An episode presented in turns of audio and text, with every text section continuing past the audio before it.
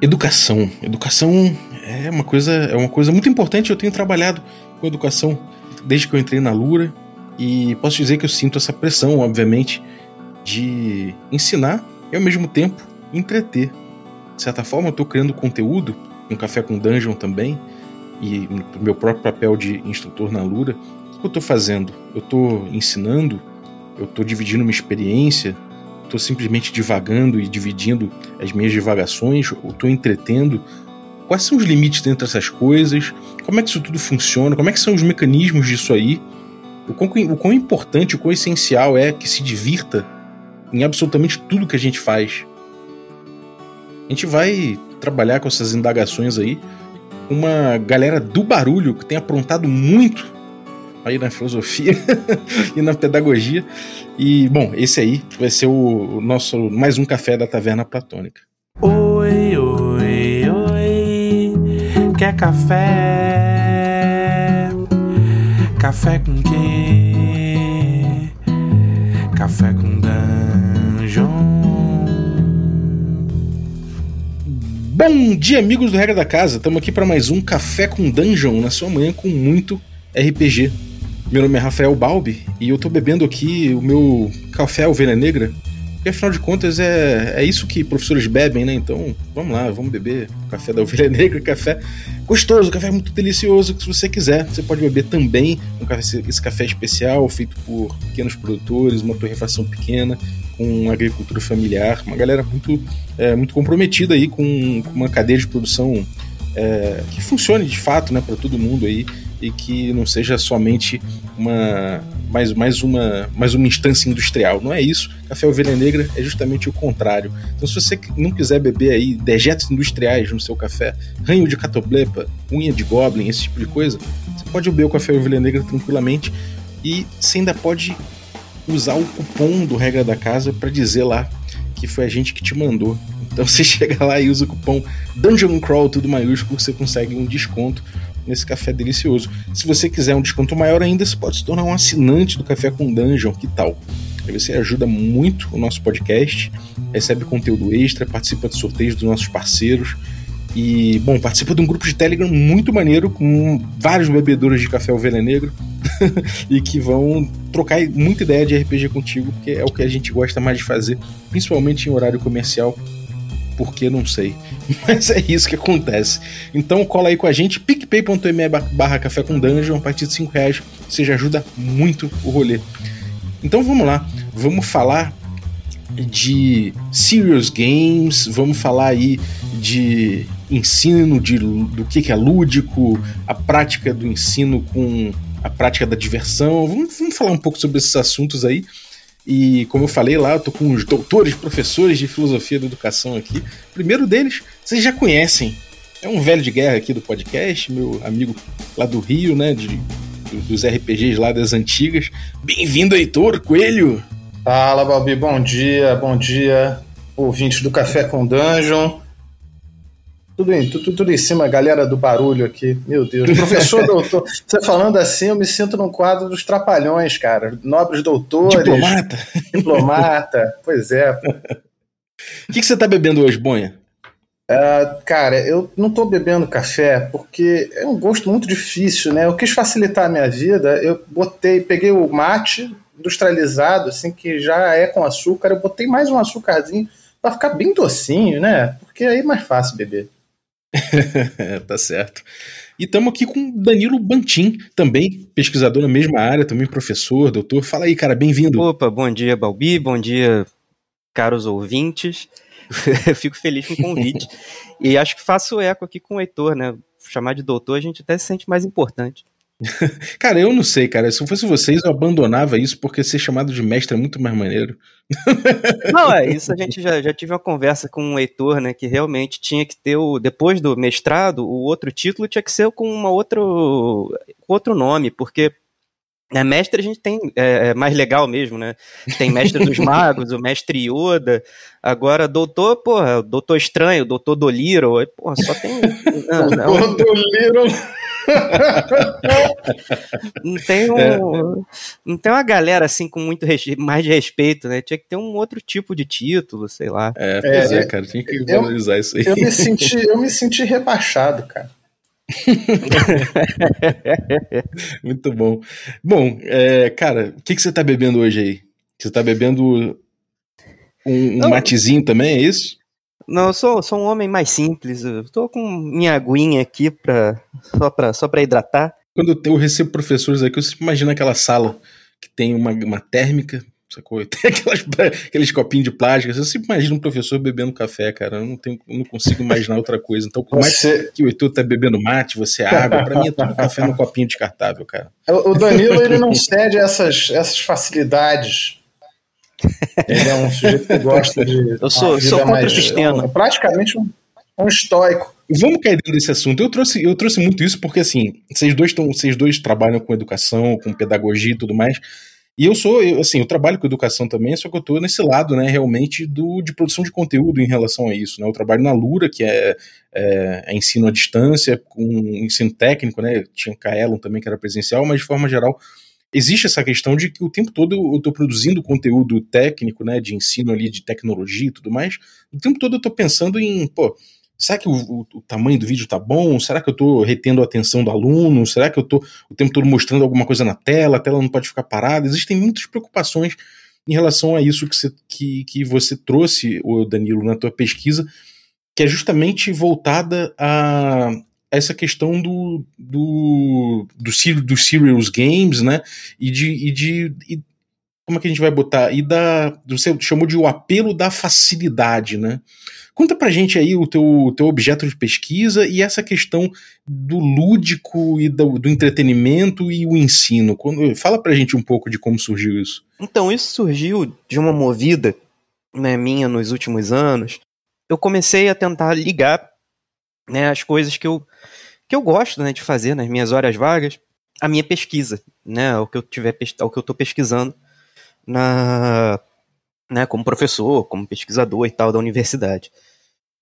E então de uns tempos para cá eu vim fazendo alguns trabalhos, né, sobre com, com HQs, com mangás e esse ano com, com, com, com os videogames, né, que são a, a minha acho que é a minha maior, maior, paixão, assim, a coisa que eu mais faço nas horas vagas. Uhum.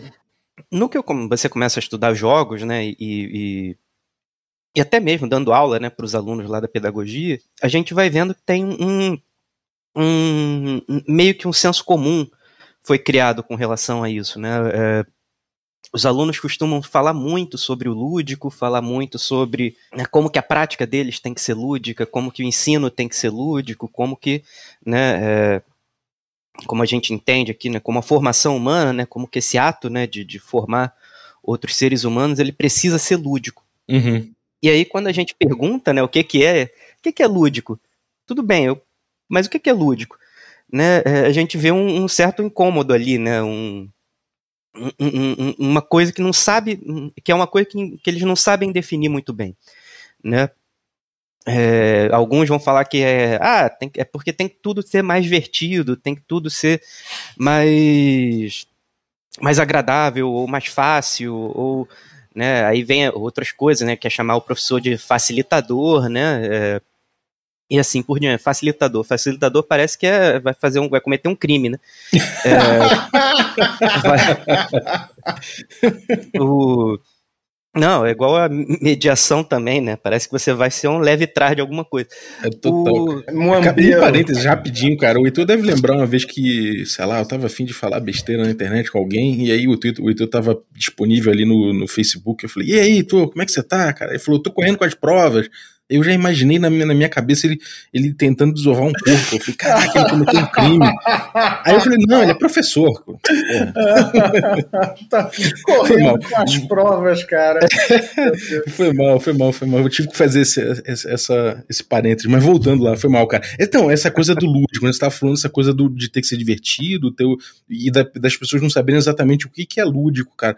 E isso é uma questão que é muito importante dentro do dentro aqui da, do, do, da discussão do RPG, por exemplo, da discussão sobre jogos, né, de forma geral, porque se usa o tempo todo, né, o nome lúdico, né, é, dissonância ludonarrativa? É, ah, então a gente tem o jogo uma, uma atividade lúdica.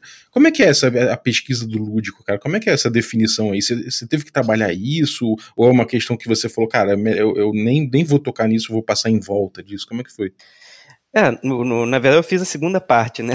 Eu, eu falei, eu vou, vou, tentar evitar esse, esse, esse problema agora, mas eu tenho que dar, se dar uma pequena definição, né?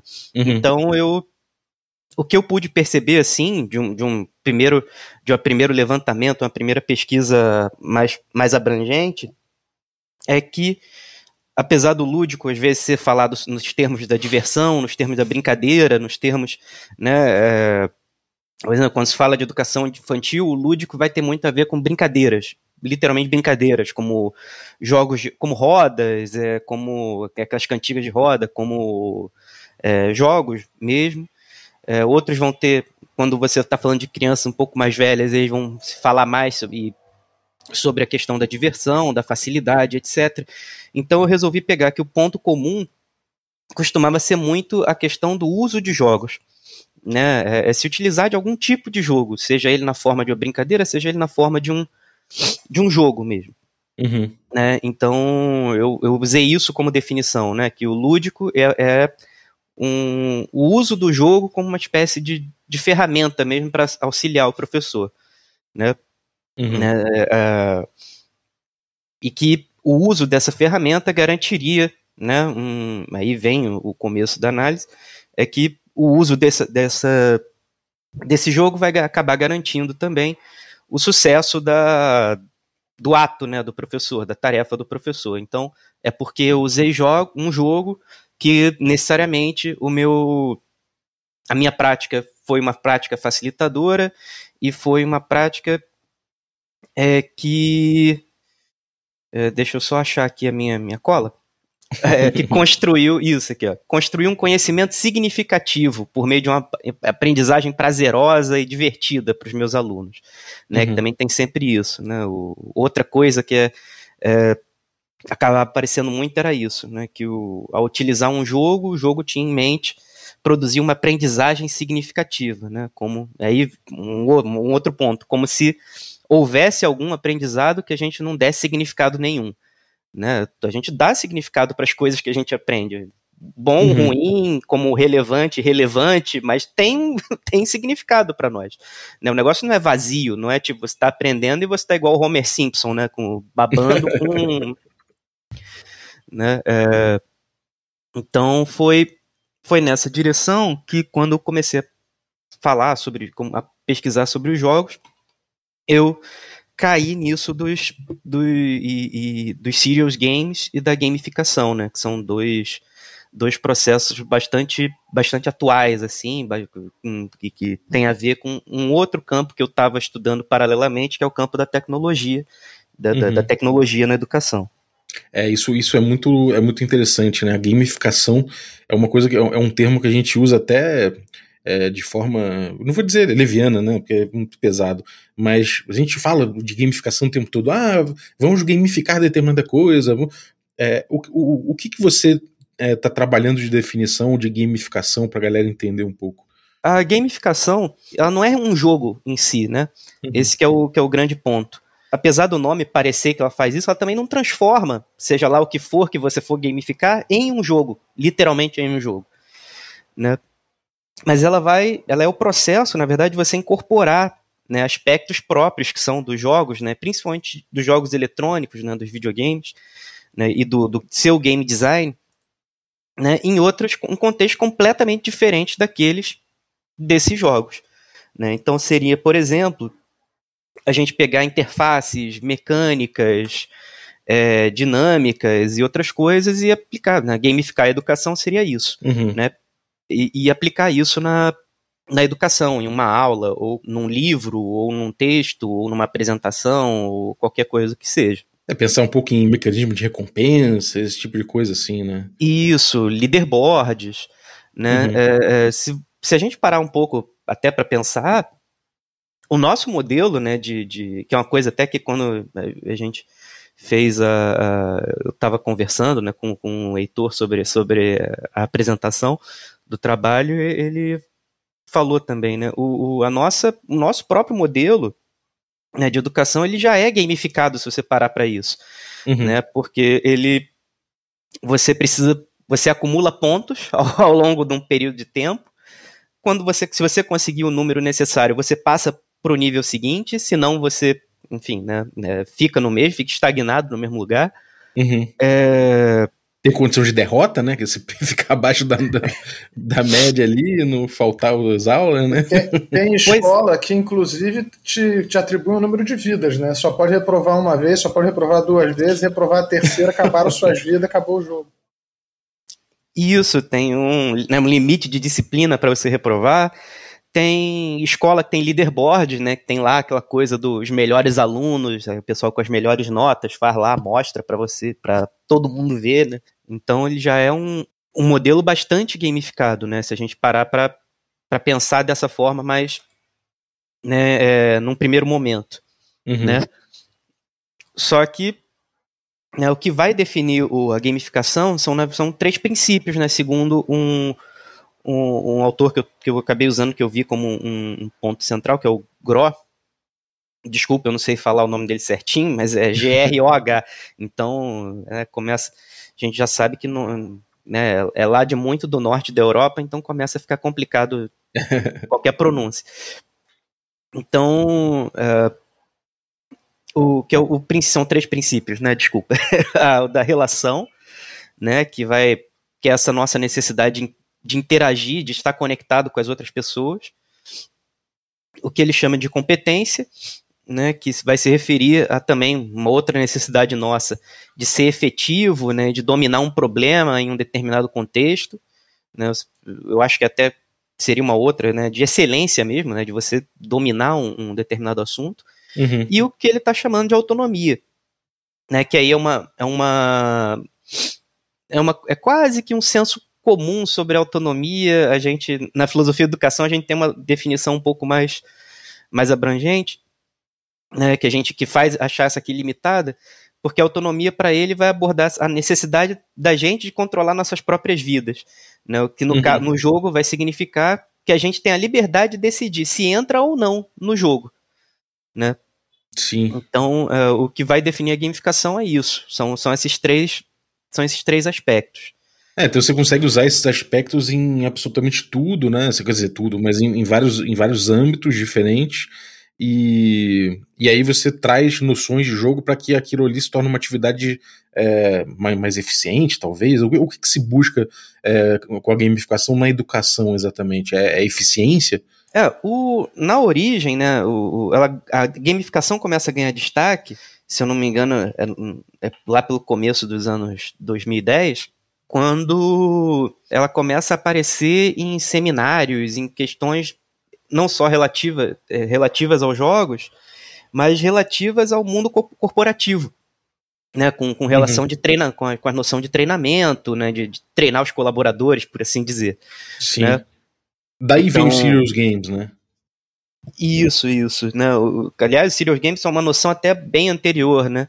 Que foi o que eu acabei de descobrir lá da década. Acho que a primeira definição aparece na década de 70, que é do ABT C. Clarke, que tem um texto chamado Serious Games, inclusive, né? Parece que é a primeira vez que se cunha o termo uhum. e que né, a, a ideia é, é, é, parecida, mas é diferente. Né? O Serious Games ele é literalmente um jogo, né? ele é feito como um jogo, modelado como um jogo, e só que ele tem um, ele não tem como um propósito né, é, divertir. Né? O propósito dele não é um entretenimento. O propósito dele é ensinar, é treinar né, para que quem estiver jogando adquira uma determinada habilidade, uma determinada capacidade. Uhum. Por exemplo, aquele Rocksmith, né, que teve, que era com um, né, que a pessoa usava uma guitarra de verdade, né, como controle e podia aprender as músicas, né, do músicas famosas e tal. Ele, é, ele não chegou a ser vendido como um serious game, mas ele tinha esse mesmo propósito, né? Ele tinha como propósito ensinar as pessoas a aprender a tocar guitarra. E foi até criticado por isso, porque ele, na verdade, não ensinava a tocar a guitarra, ele não ensinava os acordes, ele ensinava a pessoa a copiar uma música que já estava pronta, que já estava feita. Uhum. Né? Sim. É, e, cara, é dessa, dessa linha, né? A gente tem aí, então, já uma. É, algo a se pensar, né? A gente está dizendo que então nem todo jogo vai servir para para fruição, para diversão, não necessariamente, mas para outros fins, né? Que podem ser. Aí você coloca como. Quer dizer, o, é, se coloca como sério, né? Serious games, os jogos mais sérios. Ou seja, o, o fim dele não é necessariamente divertir, mas é, é ou é ensinar alguma coisa, ou, ou uma uma melhora, né? É, como é que é essa, essa, como é que você vê essa busca por aperfeiçoamento e tudo mais em relação a, em relação à diversão que inclusive foi incômodo que que, que trouxe o Danilo para a pesquisa, né?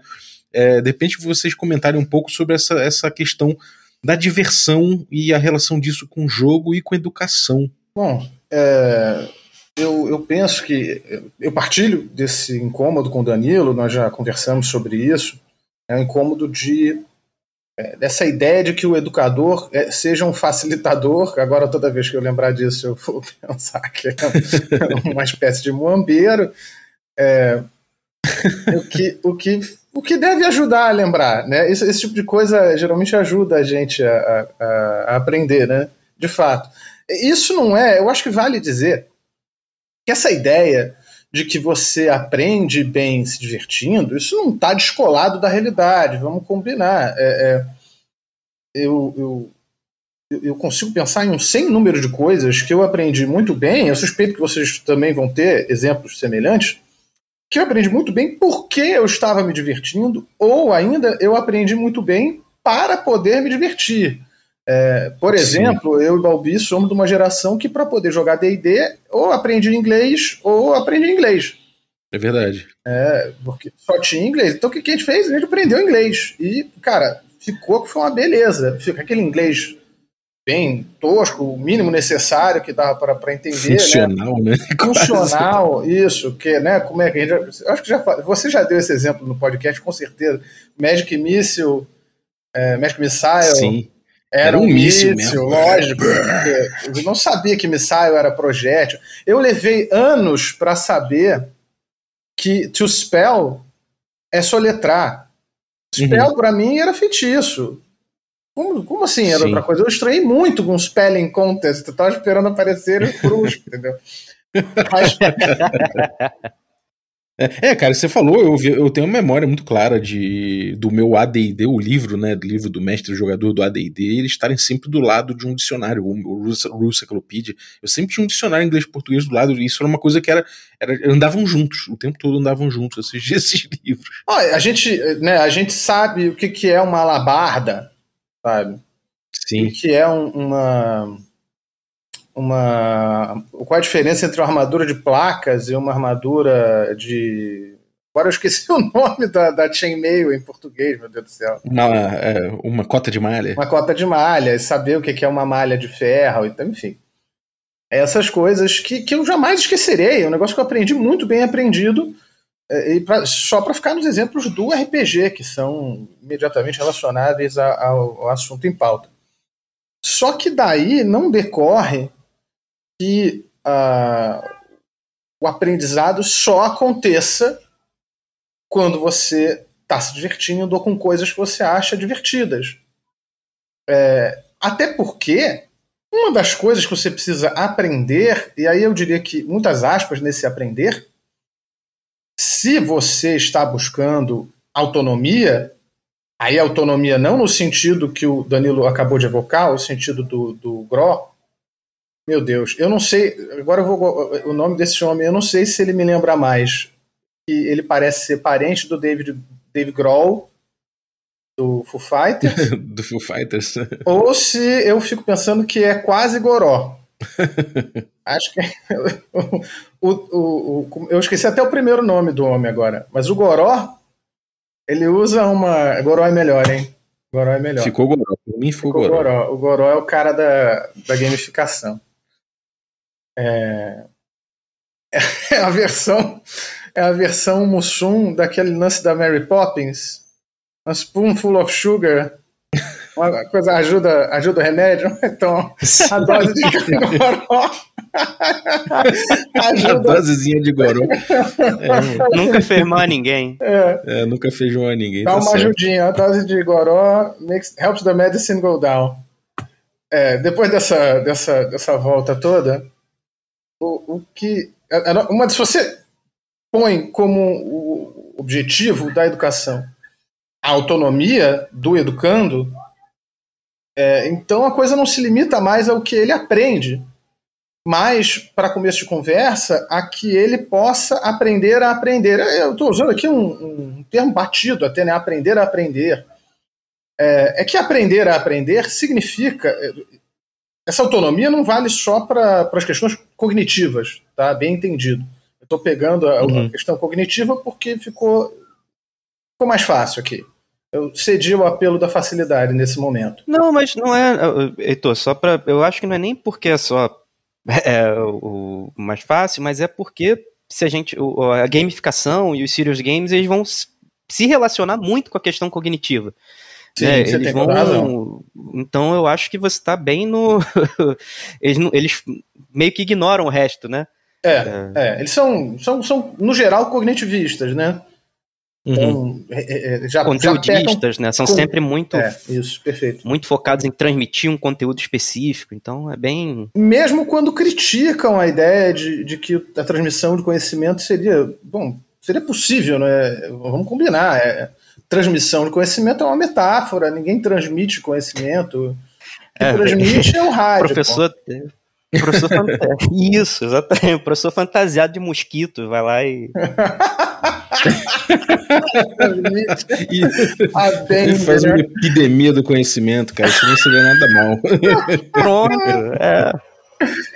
Não seria nada mal. É, mas é, isso é uma coisa muito louca, realmente, porque é isso, né? De certa forma, de certa forma, eu faço transmissão de conhecimento na Lua. Não, tô, você de faz. Forma, não, broadcasting, mas, né, cara? É, não, mas você faz mesmo. Peraí, é, um aí, videozinho aí ali, milhões protesto. de milhões não, mas milhares de pessoas veem, né? É um broadcasting, não deixa de ser. E, e, é muito louco isso, porque uma coisa que eu fico pensando aqui, né? O cara não aprende necessariamente pelo. Isso é uma, é, um, é uma questão que eu penso, assim, eu não, não li em nenhum lugar, pode ser viagem minha, né? Mas o, o, o cara ele não, não aprende necessariamente porque se divertiu, mas ele, se, ele, ele aprende porque ele.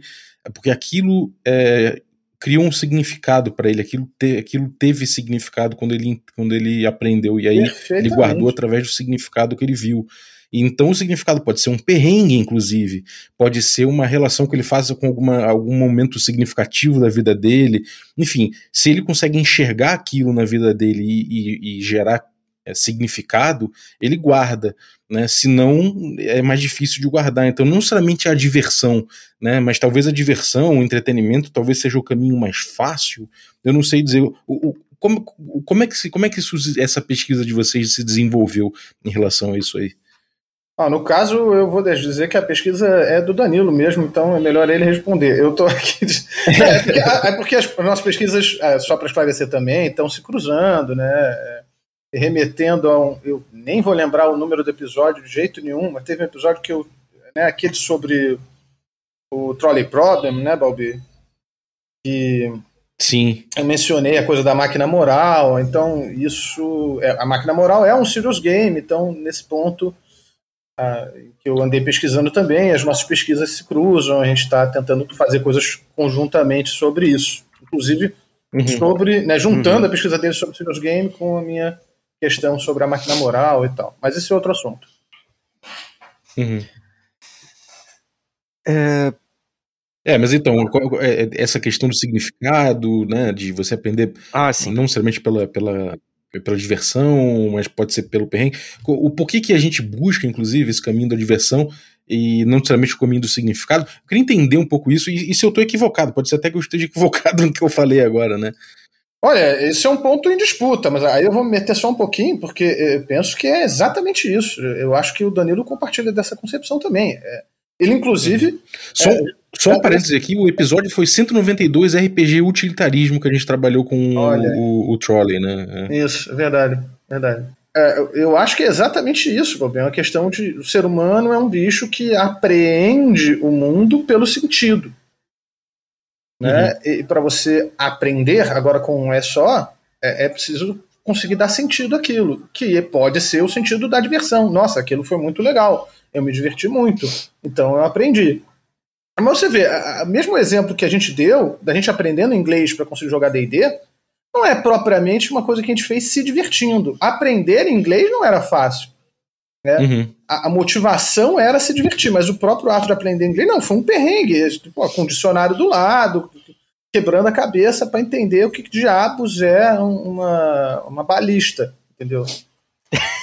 Sim. E por aí vai. A balista, como assim? Que dificuldade é essa? Tu anda todo, qualquer esquina aqui do Rio de Janeiro tem uma balista hoje em dia. Tu... É. Negócio, meu Deus do céu, descolado da realidade. Agora, a gente na Torre de Mármore, né? Torre de Marfim, na Torre de, na Torre de Mármore, na Torre de Marfim da Torre Universidade. de Marfim, é. A gente tá por fora da- da- do dia a dia das pessoas do Brasil. É, é- é até porque tem, um, tem um, um paralelo dessa coisa do, do aprendizado, né? Que eu tenho feito bastante no, no Café com Dungeon, né? Que é a coisa da gente, da gente pensar o, o. Como o jogador, por exemplo, dentro do RPG, como é que ele encara, como é que ele, ele guarda as coisas do mundo que ele tá vivenciando, né? Essa, essa, esse mundo compartilhado, imaginário, né? E eu tenho falado bastante essa coisa de, de como o jogador ele vai guardar muito melhor o que ele interagir, né? A informação que ele conseguir por meio de interação, sabe? Então acho que até tem um pouco a ver com isso aí que você falou do sentido, né? Isso tem tudo a ver, é, a questão da ação e a aprendizagem, é, soltar só um, um termo aqui, enativismo. Mas guarda isso, porque isso é um assunto, nossa, vai dar uma desviada boa, porque a gente estava mais na coisa de por que a diversão, né? E, e, Sim. e por que, que só a diversão não basta. É, e eu, eu, eu tinha, é, acho que, que vou completar um raciocínio que eu estava começando antes de voltar com a palavra para o Danilo, porque se você está pensando em autonomia intelectual, que seja, né, ao aprender a aprender, é, pode ser esse, esse sentido cognitivista mesmo, não, não precisa nem levar a, a- a educação para outros campos. Mas para a pessoa poder aprender a aprender, e a- isso de uma maneira autônoma, quer dizer, ela aprender o que ela quiser, é, então isso tem que poder partir de uma decisão dela. Mas se a Uhum. pessoa só sabe aprender o que é divertido, então não pode ser uma decisão dela. Ela vai aprender o que for Hum. divertido, fim. É, ela pode resolver que, olha, é muito interessante aprender. Ah, eu gostaria de saber mais sobre sistemas hidráulicos. Eu peguei um exemplo de uma coisa que eu não conheço e que eu estou aqui, sei lá, supondo que seja chato. Uhum. E, É, mas mas eu não- certamente você vai encontrar alguém no TikTok que ensina isso uma- do- fazendo uma dancinha, né?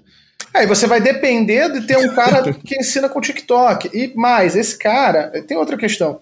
Então vou pegar uma coisa que seja mais próxima para eu dar um exemplo mais específico. Ah, pô, eu quero aprender. eh, eu quero aprender dialética hegeliana. Eu não vou nem começar a falar o quanto é chato isso. O Hegel ele é famoso por ser indecifrável, chatíssimo. Um cara que escrevia de um jeito assim, é inacreditável. Um criamon, né? Ah, cara, o Criamon, pelo menos, eu acho que tava doidão, né? Os Criamões ficam doidão e, e eu acho que tem a ver com isso. Ele, ele, eu, eu não acho, o Hegel era um cara claramente um careta. Bom, minha leitura, eu também não conheço muito bem a biografia do homem, posso estar falando besteira. É, mas ele entrava num, num jeito de falar o, o dialeto dele, assim, e você tem que dominar essa porcaria. Não é divertido, certamente. Não é, não é divertido. Eu vou dizer uma coisa para vocês, olha, a lógica e fenomenologia do espírito não é divertido. Inclu- Inclusive, se puderem evitar, evitem. É isso. Eu não recomendo. Filosofia da história. Não. Até a aula desse homem, porque tem muita gente, por exemplo, o Kant, que é um cara dificílimo também. Aí tu vai ler uma aula dele, transcrita, adaptada, como é o Reflexões sobre a Pedagogia, ok, ok. É um texto que é, Uhum. dá para ler. Mas você pega o, a filosofia da história do Hegel, que é uma, é uma aula, é um curso dele, nossa, continua sendo assim. É o mais tragável de todos. Mas ainda E é um o- negócio eu- bizarro. Esse livro eu acho, esse livro eu acho engraçado porque ele tem, além da transcrição das aulas, ele tem o comentário do- dos alunos, né? O aluno que está transcrevendo ele faz uns comentários tipo para tentar ajudar Sim. você a É entender. maravilhoso. E, é- e ele piora as coisas, porque é, é horrível. Meu Deus do céu, o negócio é horrível. Mas eu Ele te tentou digo- ajudar, é, ma- mas, tipo, eu tô tentando ajudar, but I can't. É, ai, É, não. aí, exatamente. Foi mal trocadinho. É o, é o, o anúncio do, do Existential Comics, né, cara? É, o conta- o contador de dias deles é assim, não sei quantos dias without a can't, can't pun. É, agora, cara, so- sobre esse, esse lance aí do, do, do que você falou, achei muito, achei muito interessante. É, o Danilo, essa coisa de da gente ter aí uma, um, um paradigma, então, que a gente só busca o conhecimento através da diversão, né? Como é que isso entra nesse paradigma de que o mundo está buscando cada vez mais soluções gamificadas e cada vez mais é, serious games e esse tipo de coisa, uso de videogame na educação e tudo mais? é, para trazer o ensino, né? Qual, o, qual o impacto disso? Como é, como é que foi esse incômodo na, na tua percepção, assim? O que que isso te levou, né? O que que isso levou você na tua pesquisa? É, o que ele. Assim, é, né, o, o, o problema é esse: o incômodo ele vem de diversos lugares, né? Então vem um. é, mas tinha muito a ver com a questão da facilidade, que foi o, o grande foco, pelo menos, nesse, nesse trabalho. Mas ele vem também de uma ideia de que, que aí tem a ver com o que o Heitor falou, que eu vou retomar, é, com a ideia que é do Paulo Freire, que é né, amplamente divulgada, amplamente conhecida, que é de partir da realidade do aluno. Uhum. Né? É, então, para falando especificamente primeiro da, da, da, escola, né, da educação. Porque no, no ambiente co- corporativo acho que fica mu- muito claro, né? Você tem que fazer com que o cara goste de trabalhar na empresa. Então, ele tem que se divertir ali, ele tem que. é, tem que ali tem que ter uma coisa a mais. Né? É, que não pareça só o. Para para, para, para, ah, parafrasear o, o Stanley né, do The Office, né, não pareça que ele está trabalhando no próprio caixão dele. Parece que tem que ter isso, né? Acho que no ambiente corporativo, para mim, é muito claro. Tem, mas ali o propósito deles é diferente também. Né? A, a educação tem um, um, um, outro tipo de propósito, é de socialização, é de construção de uma, de, um, de uma cultura, de uma unidade, de, um, de uma sociedade, né? de, de, uma instituição de sociedade. Uhum. Então, é um, né? são, são, são coisas completamente diferentes. Mas tem essa, essa ideia do Paulo Freire que é amplamente divulgada, às vezes é, de maneira muito simplificada, né? É, mas que é de partir da realidade do aluno. E aí eu, enquanto filho de professor, sempre tive, né, tive contato com, com esse tipo de coisa, porque voltavam meus pais né, com muita alegria no coração depois de uma conversa com a, coordenação pedagógica das escolas. Que, né, para usar um exemplo, minha mãe era professora, é, era professora de português e ela dava, né, tava dando, ela sempre foi muito ligada na questão da poesia, sempre trabalhou muito poesia com os alunos, uh, fazia sarau de poesia com eles, disputa mesmo, assim, os alunos escreviam e apresentavam para a escola, para os parentes e tal, e aí tinha uma votação popular que definia qual que era, que era melhor, então tinha medalha, minha mãe fazia uns negócios assim, pra, justamente para estimular mesmo, né, é... Olha, gamificava um pouco a coisa. É... E eu lembro de um dia que ela chegou em casa com a.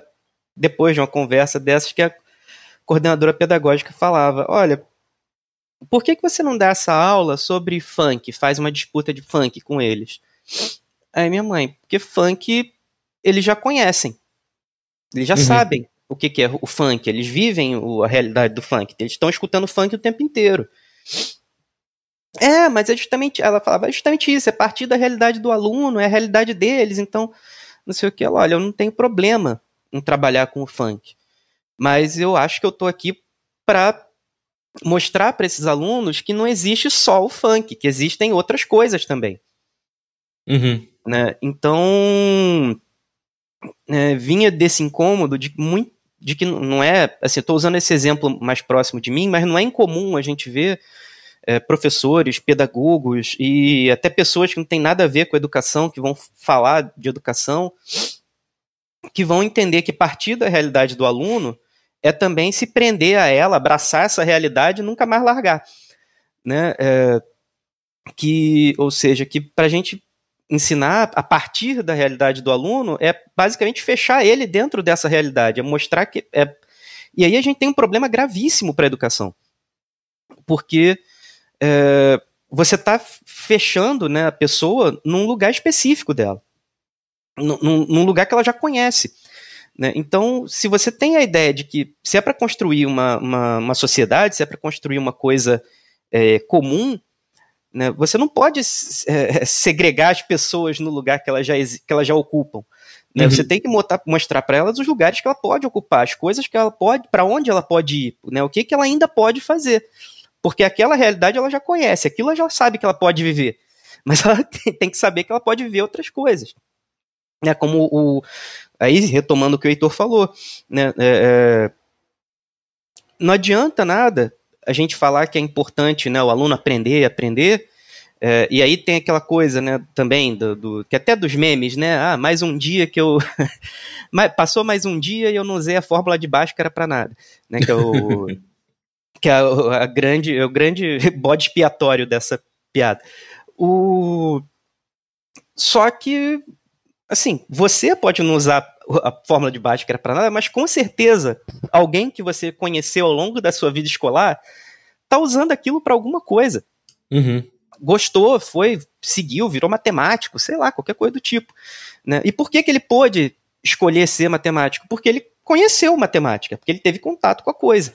Então, né, você não pode, é, é, como o Heitor falou, tomar uma decisão né, sua, né, autonomamente sua, ter uma deliberação própria sobre os caminhos da sua vida, vamos colocar assim, se você não sabe quais são os caminhos possíveis para a sua vida. Uhum. Né? Se você acha que é só que só tem uma coisa que você possa fazer, você não vai fazer só ela. Né? Você não, não tem escolha. Então, Ou você é... fica à deriva se você não, nem, nem souber de uma coisa, né? Mas aí você fica também à deriva porque você também você tá sem controle, né? E, e é, isso, exatamente. Isso é um paralelo muito forte que eu vejo com, com o que a gente elaborou aqui sobre agência do jogador, né? Que é um conceito de jogo também. Nossa, com certeza, Bob. Né? De que a gente vê que o, o, o jogador, para ele, ele ter agência, ele precisa tomar decisões. E essas decisões elas precisam ser emancipadas, né? E para isso ele precisa ter informação, né? A gente chama de, a gente chamou aqui o, o, o Carlinhos Malvadeza, que grava com a gente sempre, ele até usou o termo, o termo decisão informada. Né? A decisão dele precisa ser informada, ele precisa ter é, um, um, espectro de coisas ali que ele conheça, e não somente o que você apresentou até, mas até ele poder entender os caminhos que ele pode seguir e poder perguntar e dialogar a respeito e buscar o que ele pode fazer, né? Porque senão, se você vai para um caminho que você não dá opções para ele porque ficou completamente em branca a tela, em branco a tela e ele não tem meios de engajar com isso, ele vai ficar à deriva e vai perder a agência dele, né? E se por outro lado ele ele tem é, é, é, muita coisa soterrando ele, ele não consegue entender, não né, consegue discernir nada, né? Aquilo, tá, o, o bolo de informações que está sendo jogado na cabeça dele também vira um, uma coisa que não ajuda ele a decidir, né? Então ele perde autonomia também, né? Isso, né? É, porque até é, a gente tem um, um, um, texto que a gente trabalha lá na UERJ, que ele tem essa frase, né, que sempre me vem, que é, não existe democracia sem conhecimento. Uhum. Né? É, por que isso? Porque sem o conhecimento você não tem como deliberar, você não pode deliberar sobre as coisas que você não, não faz ideia. Né? Você tem que ter, no mínimo, uma noção, né? um pequeno, Sim, uma pequena uma ideia. Que... É, mas você tem que ter essa bagagem. Uhum. Como é que eu vou escolher... É, senão você vai escolher as coisas no, das maneiras mais absurdas, né? É, ah, vou votar nesse cara porque o jingle dele fez, tocou trocentas vezes na minha casa, então é esse. Aí, a, a esse é o número dele, que eu tô lembrando. A propaganda dele é engraçada. A propaganda é, é engraçada. Esse, ah, olha só, meu filho pediu, não sei o que. Porra, você é... quer trocar o Temer, o Temer pelo Bolsonaro? Sim! Você quer trocar no seu Bolsonaro pelo. É, é isso, né, cara? O cara realmente ele não tem, ele não tem condição de escolher de forma consciente, né? É, Exatamente. Aí o oposto é que a gente, do exemplo que você usou, né, que a gente vê as fake news que vão soterrando as pessoas de informação também, né, que, mas, mas é uhum. é isso, mas a gente não tem como. Então tem que ter uma, uma noção. Então como que a gente vai, por exemplo, digamos que o grande propósito da educação fosse fazer as pessoas entrarem na, na universidade, né? Que a gente acaba vendo isso no, no, no pré-vestibular. Né, que aí as pessoas ficam, pô, por que, que eu estou aprendendo, tendo que aprender isso aqui, que é específico, só vai cair na prova específica do pessoal de matemática? que vai fazer prova específica de matemática, independente do curso, se eu vou fazer história, Uhum. ou vice-versa, né? Porque em algum momento, meu amigo, da sua vida, pode ser que você mude de ideia e queira, e queira ir para É. outro curso. Historiador Então, você nunca tem que precisa ter uma trabalhar. Historiador não usa gráfico nunca, né? Não precisa saber mexer com estatística. Imagina. Que é loucura, né? Insanidade. É, Mapa, né? O historiador precisa conhecer mapas, então, enfim, é realmente. Pois cara, é, né? realmente. Escala. então, Olha, gente, É, nós estamos aqui numa epidemia. E se a pessoa. Ah, para que serve? Lá vou eu defender a fórmula de Bhaskara. A fórmula de Bhaskara é aquilo que permite você, não sei, calcular uma curva é, num gráfico. Não, não é exatamente isso, tá? Mas tem muito a ver. É, de uma, de uma, uma parábola, que é mais ou menos como uma, uma epidemia se espalha se for desimpedida, né, exponencialmente. Ah, tá todo mundo olhando. Eu, quantas vezes no início do ano passado eu vi as pessoas tentando explicar que a, a, que a Covid se espalhava e ela ia aumentando exponencialmente e as pessoas não entendiam o que era isso. O Uhum. que, que era, significava ser exponencial. Pô, pronto, faltou fórmula de Bhaskara aí. Você não precisa da fórmula de Bhaskara para saber o que que é exponencialmente, mas tá na, tá na vizinhança, né? Sim. É, realmente, é, é, é uma parada que eu vejo. é, eu sentia isso nos anos 90 sobre economia, por exemplo, né? Eu falava, cara, eu, eu, eu, eu sinto falta de ter, de ter informações sobre economia. Eu queria ler jornal, eu queria entender o que, que você estava falando sobre economia e eu não tinha, eu não, eu não tinha como buscar isso muito facilmente. Acabou que, enfim, acabei, eu, eu, acabei indo eu buscar, né? Mas não, não, não chegava até mim de forma tranquila. Do mesmo jeito que hoje em dia eu vejo que é assim, é para entender o mundo, você precisa daqui a pouco entender realmente de, de um pouco de, de programação, de lógica de programação, de, enfim, de, de sistemas, de é, estatística, sacou? Cada vez mais, assim, você vê que o mundo se rege muito por isso, então realmente é uma condição de compreensão do, do, do mundo à sua volta você ter acesso a esse tipo de, de informação, né? Então, é, uma coisa que eu tenho para perguntar sobre isso é o seguinte: o que é esse império da diversão, né? Do tipo, eu só consigo fazer alguma coisa se eu estiver me divertindo. Isso, isso é um problema de fato? Isso é um, uma, é um exploit, por usar termo de jogo, do ser humano? Eu- Como é que é isso, cara? Tipo, se a gente realmente achou uma, uma veiazinha ali que a gente consegue, através disso, ensinar, né? Quase um Matrix, do tipo, joga aqui 40 minutos disso aqui que depois você vai sair entendendo das coisas. Ou isso aí é um. pro- é, até que ponto isso é realmente um problema? O, o que, que a gente vai ver em relação. O que, que vocês acham que, que, que a gente vai ver em relação a isso? Em termos de problema e de solução, assim, que queria que vocês fizessem uma futurologia aí. Futurologia, eu acho que antes da futurologia, eu quero pegar uma coisa que o Danilo mencionou e fazer um pequeno adendo que eu acho que vai é, permitir discutir isso no que me parece ser o, o ângulo, o melhor ângulo. Porque o Danilo falou, não, desse jeito vai fracassar, né? De que jeito? Se você só ensina o que é fácil, só ensina o funk, você não, não faz, não dá ao aluno ah, nada que o, o ajude a ir além da realidade que ele já conhece. Isso é um fracasso. Não, depende. Fracasso para qual projeto? Se o projeto é de autonomia, sim, é um fracasso. Se o seu projeto é permitir aquela pessoa, que né, as pessoas em geral, é, decidirem suas próprias vidas e conjuntamente decidirem o destino da coletividade, é, vamos, vamos resumir isso com o nome democracia. Se Uhum. o seu objetivo é isso, então é um, é um fracasso. Mas se o seu objetivo é justamente colocar as pessoas nos seus lugares e deixá-las lá bem presinhas, então é sucesso completo. É, é pra, É. Pronto. Perfeito. O cara nunca mais vai conhecer outra coisa, nunca vai saber que a vida dele poderia ser diferente, que um outro mundo, agora vou, vou soltar o clichê, que um outro mundo seria possível. É, e o que você tem aí é uma, uma grande máquina de produzir heteronomia. né? Uhum. Você botar as pessoas para funcionar. Às vezes a impressão que eu tenho é que estão pensando no, no, no aluno e na, na população em geral, é, é, já que você falou nas, nas tecnologias, né, nas novas tecnologias, elas operam mais ou menos assim, né, fazendo com que a gente funcione sempre como resposta a estímulo. É como Sim. se fôssemos cobaia num labirinto, né, ratinho num labirinto com luzinha brilhante, queijo, né, e um negócio Sim. que dá choque.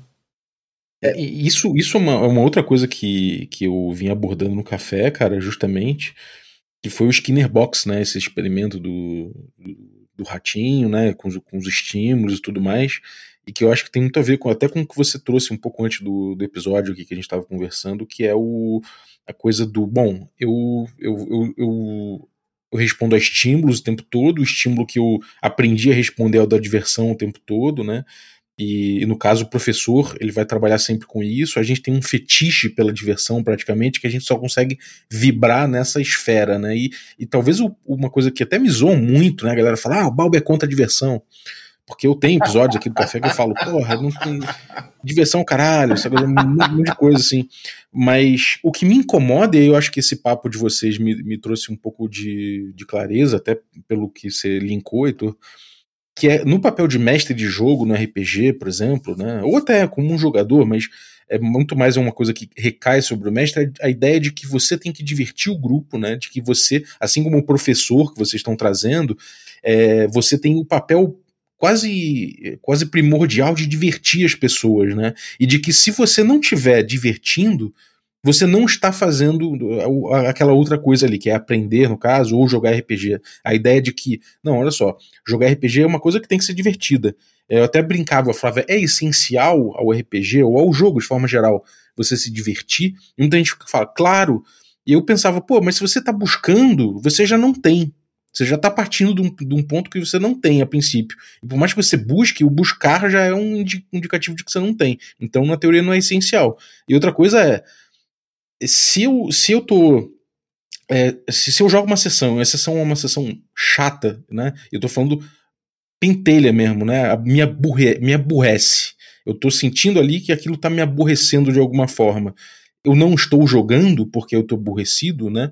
Então esse fetiche pelo, pela diversão é uma coisa que leva a gente a, a, a praticamente falar, olha, antes de tudo, né, como condição para qualquer coisa, eu tenho primeiro que divertir, né? Como é que é esse papel aí do professor entertainer, né, e do que, que tem esse paralelo tão forte com o mestre que tem que divertir o grupo que eu tanto tanto bato aqui no café. É, você que é contra a diversão, ô Bobi, eu lembrei dois exemplos, dois exemplos para ilustrar, né? Um assim, às vezes você está jogando RPG e você passa o jogo inteiro calculando as finanças do concílio.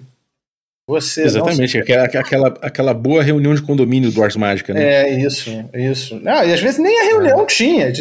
Eu, às vezes eu, eu, eu, não chegava a interpretar nenhum personagem. Eu ia para. Claro que não era o seu caso, que mestrando, né?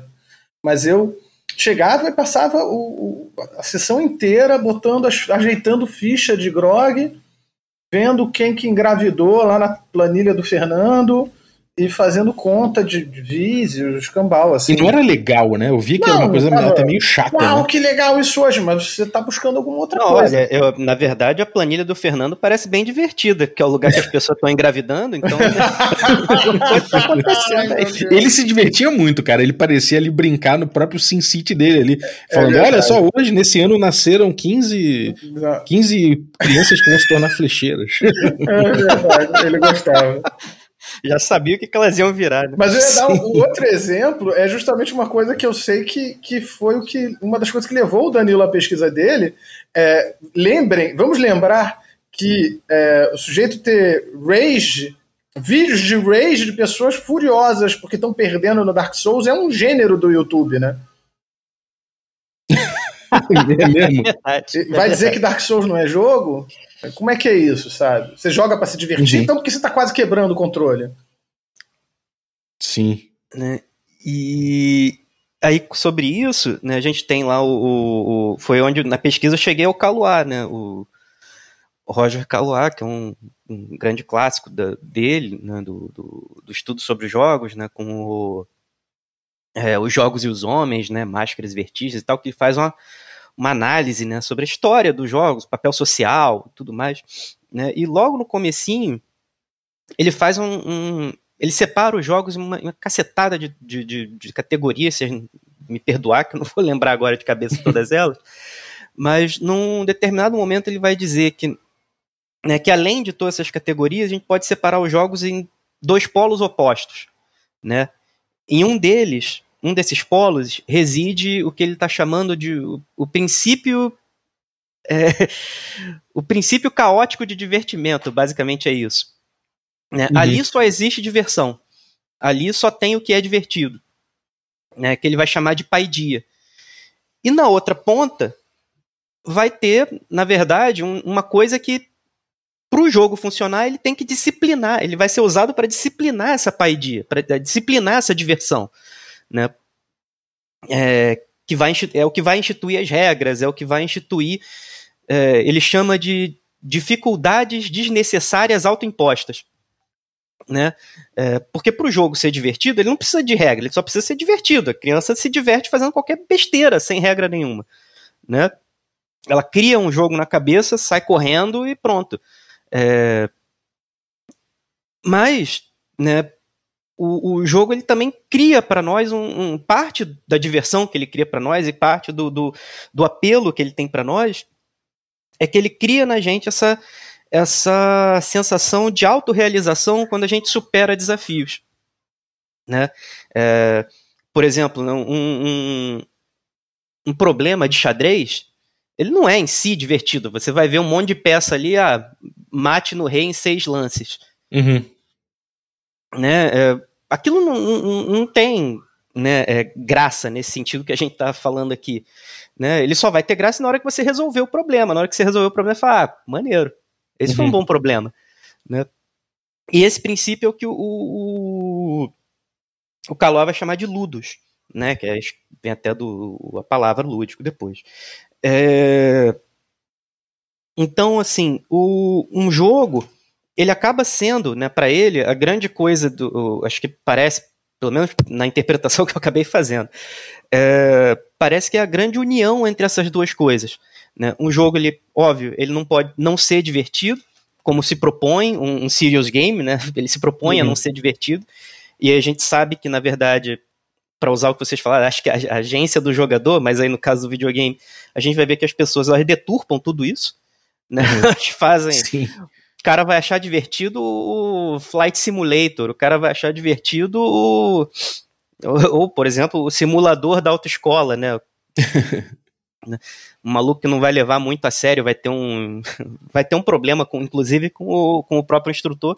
Mas vai, vai, fazer... vai, andar sempre na contramão, atropelar. É, vai, vai ter alguém fazendo besteira brincar, lá. Brincar, fazer besteira. Brincar de GTA. Vai brincar, exatamente. Brincar de GTA. Exatamente. Né? E. Né? Então, assim, a gente tem esses. Né? Mas ele não vive sem, um sem o outro. Né, para definir o que é um jogo.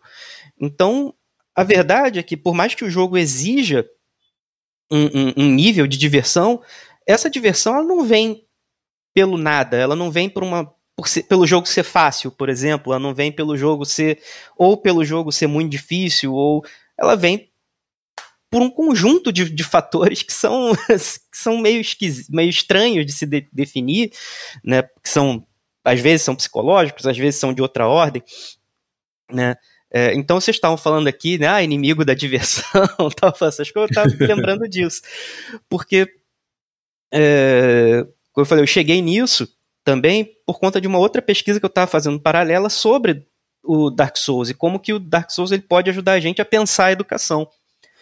É, né, que vem justamente disso. Bom, se a gente parte da realidade do aluno, essa realidade pro aluno é fácil, porque ele já conhece né?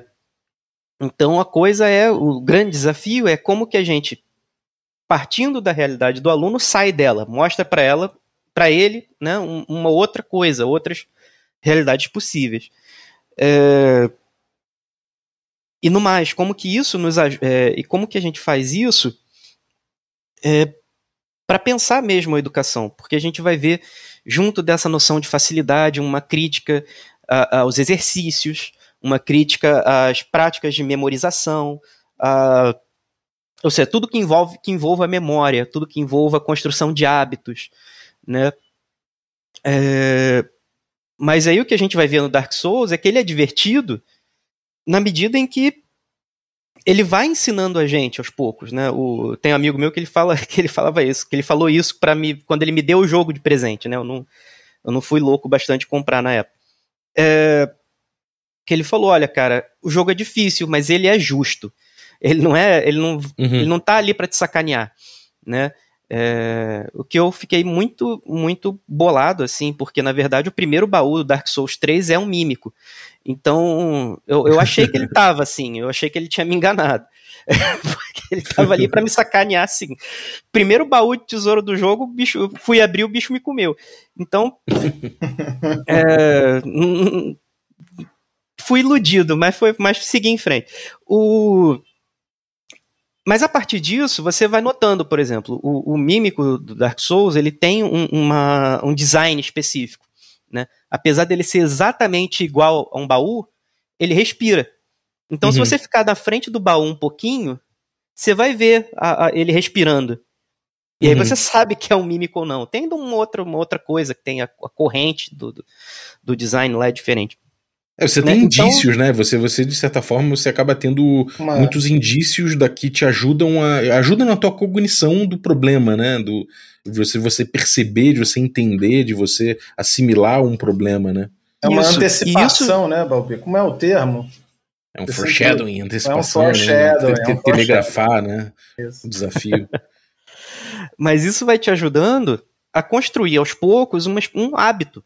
Né? Você cria, por exemplo, o hábito de não abrir qualquer baú. De não, da, da sua Sim. primeira coisa não ser abrir o baú. É, ou dar uma porrada ou fica esperando para ver se, se é ou não, para ter certeza.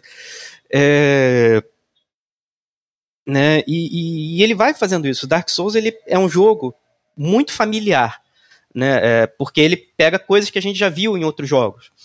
Né? Então ele ele brinca muito com isso, ele brinca com a nossa familiaridade com o ambiente do jogo, e ele pega toda essa familiaridade e te fode. E- então, por isso, inclusive, que tem né, esse gênero do. do né, o Bloodborne faz igual, to- Uhum. e assim por diante.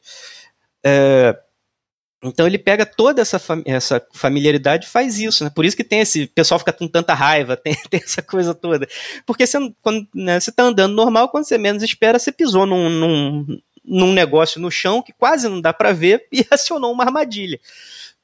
Sim, mas é aquilo, né? A partir do momento que você percebe que a- aqui há dados para você é, decidir enfrentar aquilo e conseguir superar é, a raiva, no final das contas acaba passando que você fala, bom, eu morri, mas eu morri por, por- tipo, não porque eles me sacanearam, mas porque, obviamente, isso aqui tem uma, tem uma curva de aprendizado e eu aprendi, né? Aqui eu aprendi, né?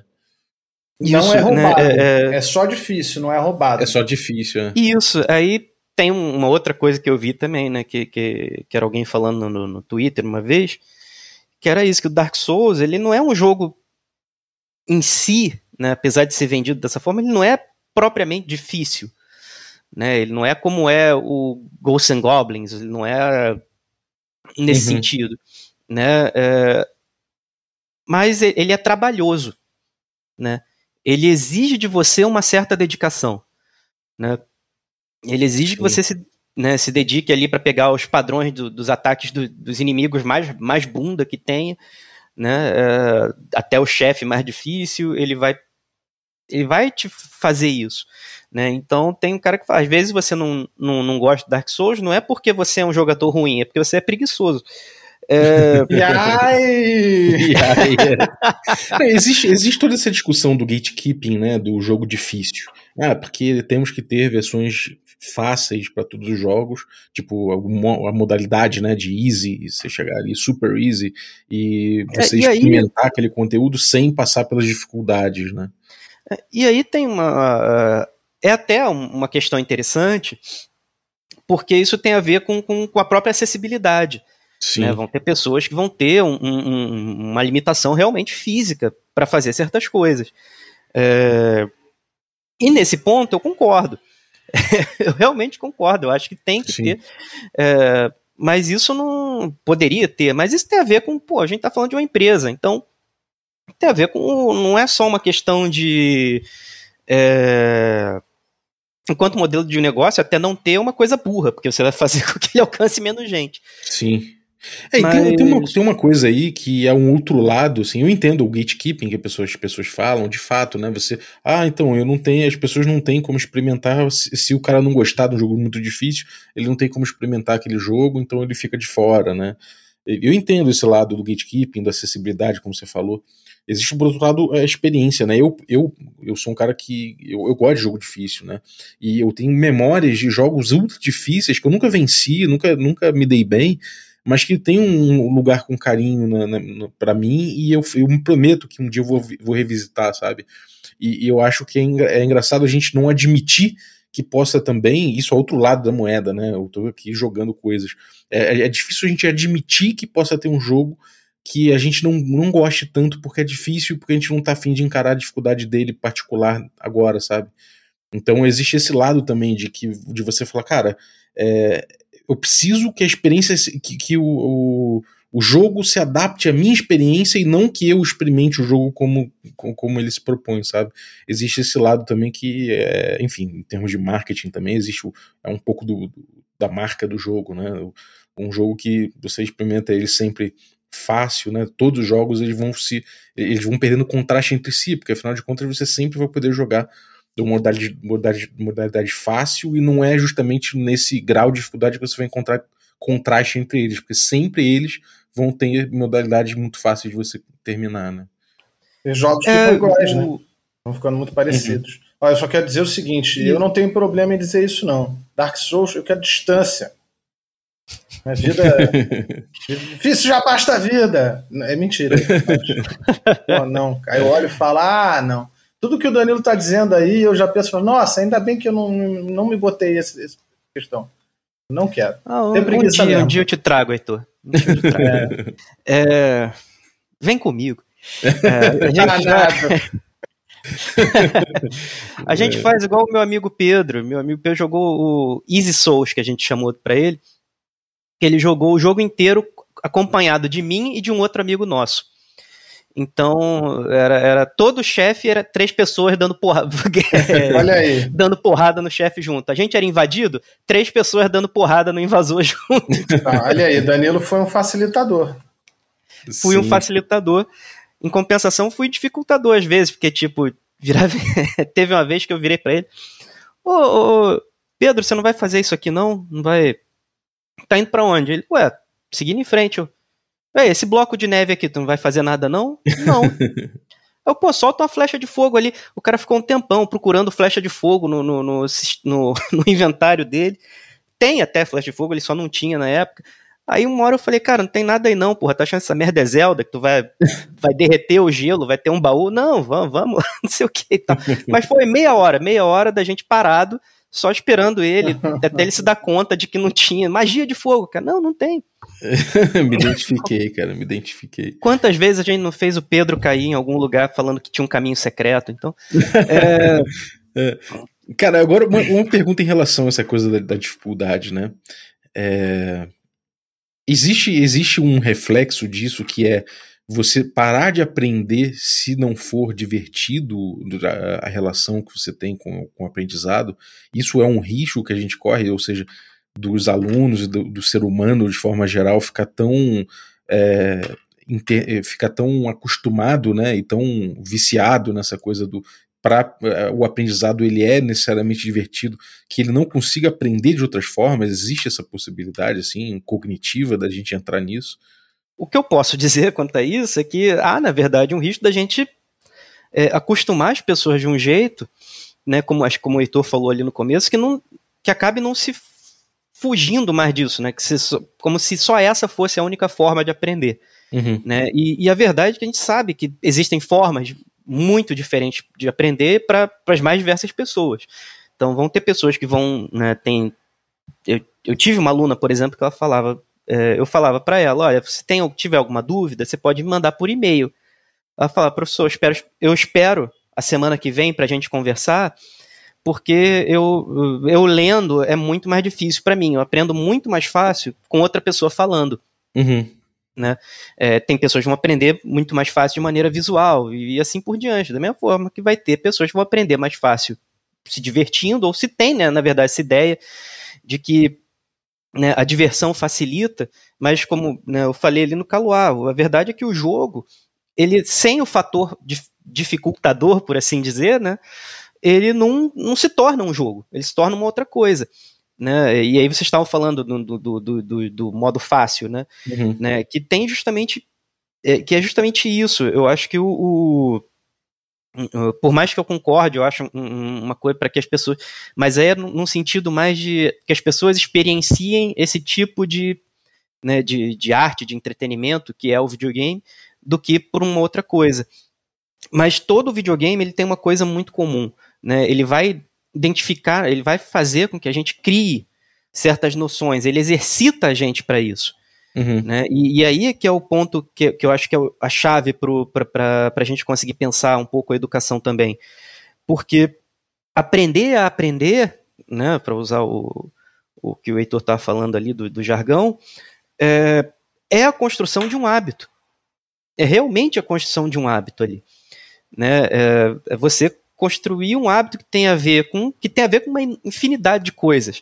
Vai ter a ver com, com curiosidade, vai ter a ver com é, com interesse, vai ter a ver com motivação, coisas que aí dependem da, do próprio aluno, né, da própria pessoa que está querendo aprender, né? A gente não tem como, é, por mais que todo professor tenha aquela ilusão, né, de que vai dar um esporro na turma, falar que a outra turma era melhor, que eles não vão ser nada na vida ou qualquer coisa do tipo, fala coisas horríveis Jesus. e aí a turma a turma comemora, né? Fala, é, a gente é a pior turma do colégio.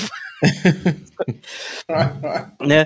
É, ele faz esse tipo de coisa na tentativa de motivar, né? Fazer as coisas de cara, pô, realmente, não, não vou ser ninguém na vida e aí vai começar a estudar. Não, você não vai dar motivo para ninguém estudar. A pessoa que tem que achar os motivos dela. Uhum. Né? É, pelo menos aqui é, é a minha opinião, vou falar uhum. mas é, mas é uma posição muito, muito própria. É, é, mas é, eu concordo demais. Eu realmente acho que é, você, você, você vai saber os seus motivos, cada um tem os seus motivos para para engajar né, com o aprendizado, com o que seja com o jogo, né, de forma geral. E, e isso muda também, né, em, em, determinadas fases da vida, em determinados momentos, né. É, o, o, sentido muitas vezes é você é, é o aluno que vai dar, né. Às vezes você está tá trazendo as coisas, você está mostrando as possibilidades, mas às vezes também é o aluno que vai conseguir é, encaixar né, o sentido com o que ele está aprendendo. Né? Então existe esse lado também. Né? Pois é, e, o, e é uma coisa que a gente não tem controle, né? Nós, enquanto educadores, né? enquanto a pessoa que está educando, você não tem controle sobre o sentido que a pessoa vai dar. Da mesma forma que o game design não tem sentido, não tem, desculpa, controle sobre o sentido que o jogo dele vai ter, vai tomar, as formas como o jogador vai jogar aquilo. Né? Aquela coisa, por exemplo, do GTA. GTA, não, até pouco tempo atrás, não tinha multiplayer. Mas todo mundo jogava multiplayer de GTA. Uhum. Né? É, vamos ver quem fica mais tempo vivo com, com o exército perseguindo. Sim. Né? Agora é... só vale katana. Agora só vale katana. Né? Então, tudo isso é, tem a ver com, com a coisa. Uhum. É, Sim. Mas eu me perdi aqui. Teve é, não, mas é isso mesmo. Eu só queria saber mesmo. É, eu acho muito curioso, são muitos paralelos que a gente tem, mas eu acho que a gente chegou a fazer um desenho em cima dessa questão aí, muito interessante. Tem mais alguma coisa que você gostaria de trazer, cara? Alguma, alguma conclusão que você gostaria de fazer? Alguma coisa assim, ou Danilo? Não, o que né, eu, eu tirei né, dessa coisa toda sobre do estudo sobre a gamificação e tudo mais é que apesar da gente, a gente tem um, na nossa vida, né, né, nessa, na nossa sociedade e tal, a gente tem essa coisa de que a gente está sempre buscando alguma coisa realmente mais fácil ou mais rápida ou que, que ajude a gente a perder menos tempo, né, fazendo alguma coisa. Uhum. Né? Então não é de se da gente ficar surpreso que vai se pensar em fazer um, em ter uma forma de fazer a educação ser desse jeito também. É... Só que o jogo né, ele vai criar um, um, E aí a grande coisa própria, né, no, eu acho que é o que tem a, é, a ver, inclusive, junto com. com eu não, não jogo, não sou um jogador de RPG, né, o Heitor sabe disso, mas o. Não foi falta de convite. não, não, não foi, não foi, realmente não foi. É, o, mas eles têm como uma coisa que tanto o RPG quanto o, o videogame ele trabalha realmente com uma ilusão, né? De, de, quando eu digo ilusão, é de realmente de criar outro mundo, de criar outras possibilidades, levar você para uma outra realidade, por assim dizer, né? Diferente daquela que você está vivendo. Uhum. É, o videogame, especificamente, ele tem essa tendência de facilitar. né? É, você faz as coisas mais absurdas a partir do, do, toque de um botão, de outro, né? Pô, meia lua para frente, soco, tudo solta uma, uma bola de fogo numa outra pessoa. Deus do céu, né? Então, num... é, na vida real a gente sabe que é mais difícil fazer isso. É mais complicado. Você vai precisar de. vai precisar de quê? De um isqueiro e um aerosol. é... Ó, ensinando coisa errada para as pessoas. Espero que todo mundo tenha mais de 18 anos. É... Nossa, daqui a pouco o desafio do podcast. É... Desafio do café com dungeon, botar fogo nos outros. E aqui o pessoal incentiva o, a ânfora de óleo, pô. É não, Bob? Olha o Fantasy, né? Olha o Fantasy. É que o Danilo não Aí, e ainda falam que o cara é contra a diversão. Como é que pode? é... é, mas eu acho que. Eu acho absurdo. Eu acho que todo mundo entendeu. É, né? É, o paralelo é, é, perfeito. É perfeito, me parece perfeito. Pelo menos nesse ponto. É, e... Círculo mágico. Não, a gente tem o. A gente tem o Just Dance, né? Pô, Just Dance eu danço igual um, tem a, a malemolência de uma pilastra. E pô, eu fico com tem, tem música aqui que eu tenho nota maior que a minha esposa. Então ela não entende por quê porque tipo é música de K-pop e tal. Não sei como eu tô indo tão bem nisso. Então assim é, ele cria essa ilusão né, pelo menos ali né de que eu sou um bom dançarino de K-pop aparentemente. Sim. E aí a gente tem um, um, um, um grande perigo né pelo menos a meu ver né, da gente usar essa a gamificação não é que não possa usar jogos, não é que não possa usar o RPG, não é que não possa gamificar as práticas do professor, não é isso. Né, não é, é, é, mas isso vai exigir da gente uma, uma reflexão maior, né, é uma coisa que está muito nova, pelo menos no Brasil, né, é, é, um assunto muito recente, e usar isso de maneira irrefletida é, a, da forma como eu compreendo, uma espécie, uma simplificação mesmo. Uhum. Né, uma simplificação muito grave do, da tarefa do professor, desculpa, na tarefa do professor que não é a tarefa de, de facilitar, não é a tarefa de divertir, não é a tarefa dele é uma outra, né? É, a gente fica a, pedag... a gente busca, né, formas de tentar dizer de uma maneira mais clara ou mais mais é, mais fácil até né, para as pessoas o que, que seria a tarefa do professor, mas ela é uma tarefa complexa. Qualquer tentativa de falar que a tarefa do professor é, o, é a mediação, ou é a facilitação, ou é a, né, simplesmente a transmissão de um conteúdo, tudo isso é simplificação. Né? Uhum. Né? E, né, e isso é muito arriscado, né, porque se a gente simplifica a, a formação dos indivíduos, a gente está reiterando aí, né, como o Heitor falou, né, um projeto de sociedade que é muito que é o que a gente está vivendo, que é muito complicado, tem as outras coisas, né, é, é, envolvidas, né? A gente vai ter uma, a gente vive já, por exemplo, uma sociedade em que as pessoas são muito isoladas, apesar de, porra, eu tenho aqui na palma da minha mão contato de metade da minha família, de todos os meus amigos e não sei o que, né? É, isso não quer dizer que eu estou mais próximo deles por causa disso, uhum. né? É, a gente vai ter um, um, essa coisa, né, de, de fugir mesmo da realidade, de fugir mesmo do mundo, de escapar do mundo. Né? E isso é muito complicado, porque a gente tem um corpo que está sempre ligado a esse mundo, uhum. né? mas não tem como você escapar disso. Sim. Né, por mais que a ficção científica queira, por mais que né, muita gente queira isso, né, uh, mas a gente tem um corpo que está ligado ao mundo, que tem necessidades, que vai estar tá aqui e e a verdade é que a gente aprende, a gente se relaciona com o mundo por essas coisas, por esse corpo, né? com, com as sensações, com os sentimentos, com, com sentimentos que são a diversão, com sentimentos que são também o de raiva, o do rage kit, o do, né? tudo isso vai, vai é, compõe, envolve, né? Então, é, o que eu quero dizer com isso tudo é que nós temos uma tendência, né, sempre de buscar uma coisa que seja mais realmente mais cômoda, né, por assim dizer, uhum. mais fácil e que só que tanto que a gente a gente estava falando né, um pouco tempo atrás né, do, do significado, do sentido, né, a gente tem sempre essa ideia de que dar sentido às coisas e dar significado às coisas é sempre dar um, um sentido e um significado positivo, né, necessariamente positivo.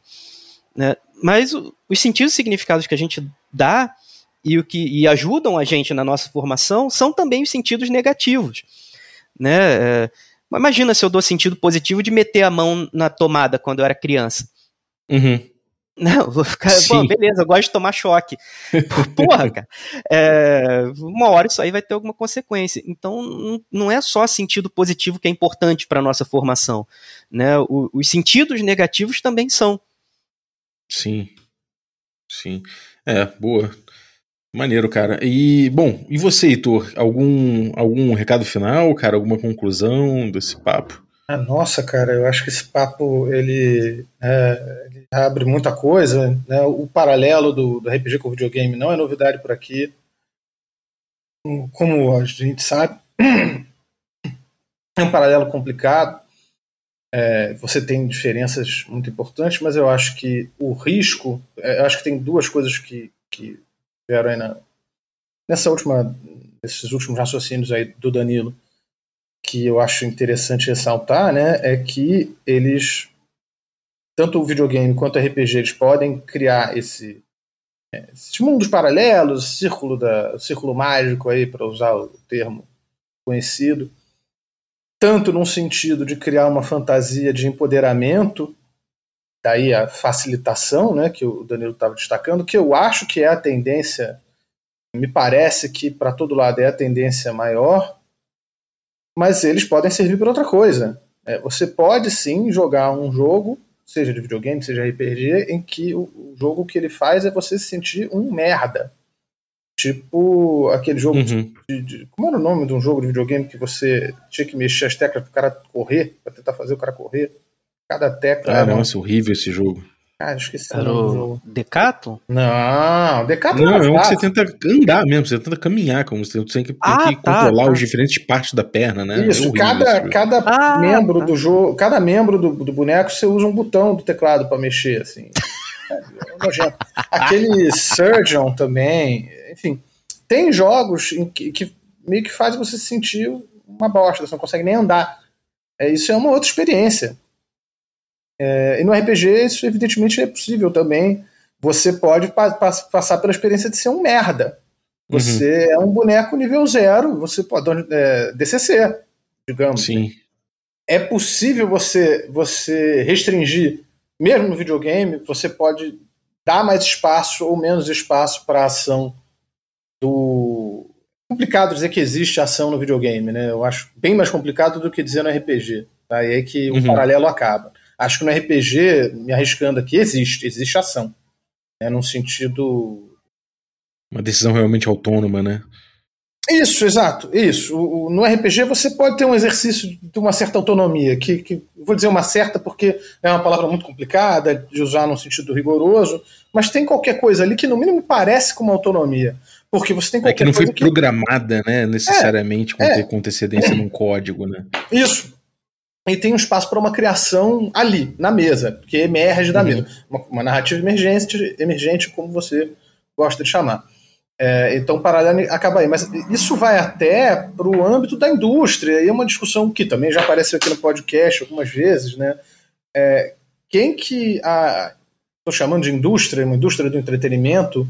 O que, é a indústria que produz os jogos quer? Ela quer consumidores passivos que, que fiquem no seu lugarzinho só fazendo o que eles foram quase que pré-programados para fazer, dentro dos limites não só do jogo, mas dos limites do que o mercado espera deles, do que os proprietários dos jogos e das propriedades intelectuais esperam, ou eles vão, eles cada um criar sua própria maneira de, de, de viver aquilo, que é o que geralmente acontece.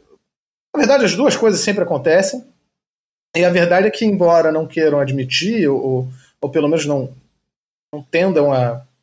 É uma relação complicada porque as empresas, os produtores dos do jogos, eles precisam disso. Eles precisam que quem joga os jogos crie com eles, né? Mas isso. Sim. Né, a isso a gente vai dar num outro problema, que, que né, a questão do cânone, da propriedade intelectual, que eu acho que está de alguma maneira nesse, nesse debate. Eu estou indo um pouco longe, mas acho que não tanto assim. Não, e a gente vai ter empresas, inclusive, que vão lutar contra isso com incidentes, né? Nintendo Sim. tá aí Nossa, pra- exatamente. A Nintendo você não pode que- fazer um Ai com um Mario que não seja, com Pokémon que não seja produto oficializado. A Square, Square Enix, é, Square. que Uhum. Gente, você tinha um sujeito, já tem uns anos isso, fazendo um Chrono Trigger em 3D, bonitinho. Não, pá, puseram o negócio abaixo. Enquanto que, por outro lado, você tem mods de jogos que hoje são mais famosos do que os próprios jogos. Você pensar que, o, meu Deus, o Dota era um mod. Era um Sim. mod de Warcraft 3. E do- do- ele inaugurou um gênero de jogo que é talvez o mais popular de todos hoje em dia. É até difícil dizer, mas é extremamente Sim. popular. É, no mínimo, né? É, que acabou popularizando o, o, o esporte, né? Na verdade. Sim, eu acho que dá para dizer que é o, é o gênero de esportes mais popular. E, e, na verdade, desde o começo, desde o primeiro momento, a, a videogame em especial, porque sempre esteve, né? Ao contrário do RPG, que nasceu como uma coisa de porão, e só um pouquinho depois ele foi cair nas garras da, da indústria do entretenimento, até onde eu conheço a história do, do hobby, o videogame ele nasce no, no, né, nos laboratórios do exército e do, e, imediatamente já sob o, o, eu não digo sei, talvez eu esteja falando uma coisa que seja um pouquinho imprecisa, tá? O primeiro jogo de videogame talvez não tenha sido, é o primeiro console foi o Odyssey, eu acho que não, não cai nisso, mas o primeiro jogo Sabe, os caras estavam trabalhando para as grandes empresas ou até para, para as Forças Armadas e arrumavam um tempinho para ficar zoando, programando as paradas para brincar. Né? Uhum. Pai dia. No, no... É até quem tinha um meio né, de produção para isso, né? É, é isso. É, você, bom, você uhum. jogou aí uma coisa que é, né, você tem uma, um aspecto de guerra de classes na indústria do videogame, como tem em qualquer indústria. Sim, sem dúvida. Eu tô, isso aqui que eu peguei, inclusive, eu vou dizer isso, eu peguei direto do Marx no Fliperama. É, esqueci o nome do autor agora. Marx at the Arcade. É um cara que vai explorar, eu acho que de um jeito bem interessante essa contradição. Uhum. Jamie, Jamie Woodcock é o nome do cara. Maneiro. Maneiro, cara. Bom, eu acho que vou, vou terminar aqui falando que é, o RPG ele pode ser muito mais do que divertido, né? Então é importante a gente pensar nisso sempre. Acho que a diversão é importante, tem dúvida tudo mais. Então o RPG pode ir além de diversão. Para não falar de educação, né? Se realmente não se limite a buscar a educação nas raias da diversão, porque realmente isso é uma armadilha, né? Como os, os professores aqui colocaram, realmente tem muita coisa além disso, muitas experiências que se perde e muita coisa que você vai deixar de lado se realmente você ficar só no império aí da, da diversão. Realmente é uma, é uma reflexão que é importante aí para todo mundo, né? Para todo mundo e, levar para a vida, né? Acho que de forma geral. Então, Rapaz, bom, eu esqueci de. Eu ia falar um exemplo. Eu tenho provas de que é possível, claro que isso varia de uma pessoa para outra, é possível sim aprender só na força do ódio. Só eu conheço, teve, tive alguns casos de alunos que, que, claramente aprenderam as coisas comigo porque me odiavam, assim. É só pra esfregar na minha cara, sabe? Então eu, eu ficava rindo internamente para não rir na cara da pessoa, porque aí ela ia ficar mais raiva ainda de mim. Mas claramente a pessoa tava muito puta de ter tido Aí ela ia fazer questão de deixar de aprender, inclusive. É. E tava putaça, cara, a pessoa. Assim, eu lembro que uma das primeiras turmas eu tive uma pessoa assim que foi. Nem foi mal, não. Ela tirou, sei lá, seis na primeira prova e ficou putaça, cara, porque não, não, não entendi sua correção. Aí eu expliquei, expliquei, expliquei. E ela, não, tá errado, não, não, não, concordo, não concordo com a sua nota, é ótimo, né? Mas enfim, tá, não sei o quê. Aí chegou na prova seguinte, a mulher arrebentou, assim. Ela enfiou, claramente enfiou a cara, tava sabendo tudo e, e mostrou nas aulas. Passou a, a, perguntar as coisas na aula, mas era, era, era de mal, sabe? Tava de mal comigo. Não precisa gostar, você pode odiar também. Era o que eu tava falando ali, né? O sentido às vezes é negativo. Né? É. é. Isso é uma miríade muito grande de experiências diversas que a gente pode ter. Então, vamos pensar também que né, o, a gente não precisa necessariamente ficar nadando nas raias da diversão. E eu acho que é isso aí, fica de lição. Obrigado demais, gente. Valeu, Zaço. É, para quem quiser pegar o, o, material de pesquisa que vocês têm produzido, vocês querem deixar algum link, falar de algum, alguma coisa no YouTube que vocês têm colocado é, debates, alguma coisa assim, vocês querem compartilhar? É, olha, eu ia até. Mas é que eu acho que não foi, né, Heitor? Não, não ficou disponível, né? O, Rapaz, a também... apresentação lá do GT. É. Eu cheguei a procurar no outro, um pouco antes aqui ontem, mas não achei. É, tinha ficado gravado, eu vou ver certinho onde, e aí eu mando para vocês. Mas tinha o, essa apresentação sobre gamificação e tudo mais, o trabalho ficou na Amped. No pior dos casos, tem o resumo expandido, né, que foi tá lá publicado uhum. no, nos anais do evento. Essa palavra maravilhosa. assim, o que eu posso fazer é um convite sobre uma coisa que a gente não sabe quando vai surgir ainda, né, Heitor?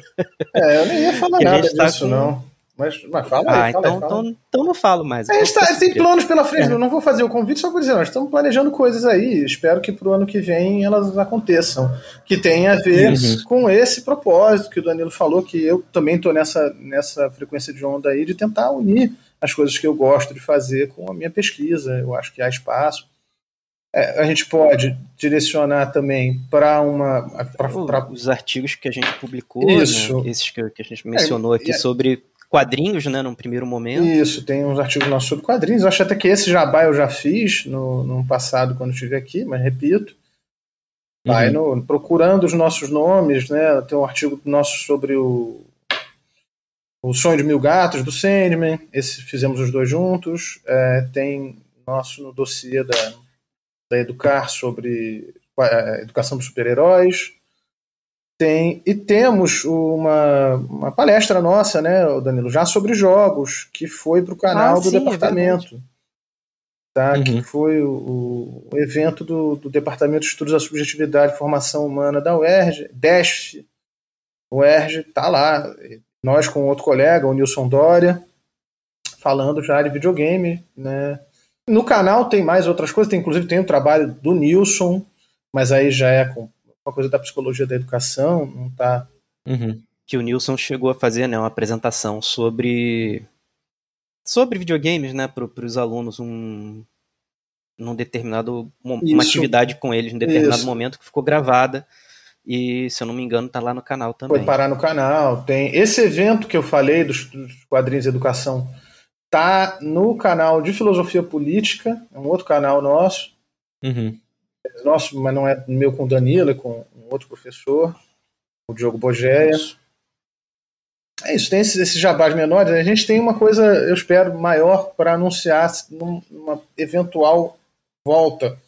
Mas aí precisa, eu acho é, que é melhor deixar a coisa acontecer antes de, de ficar obrigado, entendeu? Vai ter, eu não sei se vai ficar, é isso, eu só não sei dizer se vai ficar liberado para o público, é, já num primeiro momento, mas vai ter um evento do, do sobre Games Studies do Digra. Ah, é? Aí acho que é, daqui, a, daqui a um tempo, se eu não me engano, é, é no é começo de dezembro ou é no finalzinho do mês, é, agora de, de novembro. E e nós vamos apresentar. É, que, nós vamos apresentar. Isso, nós vamos apresentar. É vai ter um vídeo gravado né, de cada um de nós. O Heitor acho que vai apresentar sobre o o, a Moral Machine, né? Exatamente. É ele e mesmo. eu vou apresentar o meu trabalho sobre, sobre Dark Souls, esse que eu até mencionei aqui também junto com, com esse da gamificação. Uhum. Né? Então também tem, tem isso aí. Maravilha, vou deixar os links, fiquem de olho então no que essa galera tem aprontado, como eu falei, isso é os doutores que aprontam muito aí na academia. Ai, meu Deus do céu. Então vou, deixar, vou deixar os canais para vocês buscarem eles. Não, então. é, isso é um bom, isso é um bom título de filme de sessão da tarde, né? Os doutores da academia. É, exatamente. então, muito obrigado, valeuzaço, gente, pelo, pelo conteúdo aí, pela discussão, muito legal tra trazer vocês sempre. Então, sempre que vocês quiserem os, o, o espaço está aberto. Agradecer também você que ficou ouvindo a gente até agora. Muito obrigado pela tua audiência, cara. Valeu usaço mesmo. E obrigado também quem é, torna possível essa aventura, os nossos assinantes. Além do Heitor, muito obrigado, Heitor, pelo, pelo, pelo teu apoio sempre aí, cara, desde o início. Obrigado também aos assinantes Café Expresso, dentre eles aí o Wagner Pereira Lag. Lag. Muito obrigado também aos nossos assinantes Café com Creme. Dentre eles eu vou agradecer o Lúcio Pimentel, muito obrigado, Lúcio. E agradecer também aos nossos assinantes Café Gourmet. E são eles o Francisco Siqueira, o Erasmo Barros, a Pati Brito, o Adriel Lucas, o Diego Sextito, o Rafa Cruz, o Abílio Júnior, o Denis Lima, o Marcelo Craven, o Jean Paz, o Rodrigo Avelino Rosa, o Francioli Araújo, o Rafa Mingo, o Caio Messias, o Pedro Cocola, o Tito Lima, Jarbas Trindade, Germano Assis, Gleb Duarte, o Play Lance e o Rodrigo de Lima Gonzalez. Galera, muitíssimo obrigado pelo apoio de vocês, um abraço e até a próxima.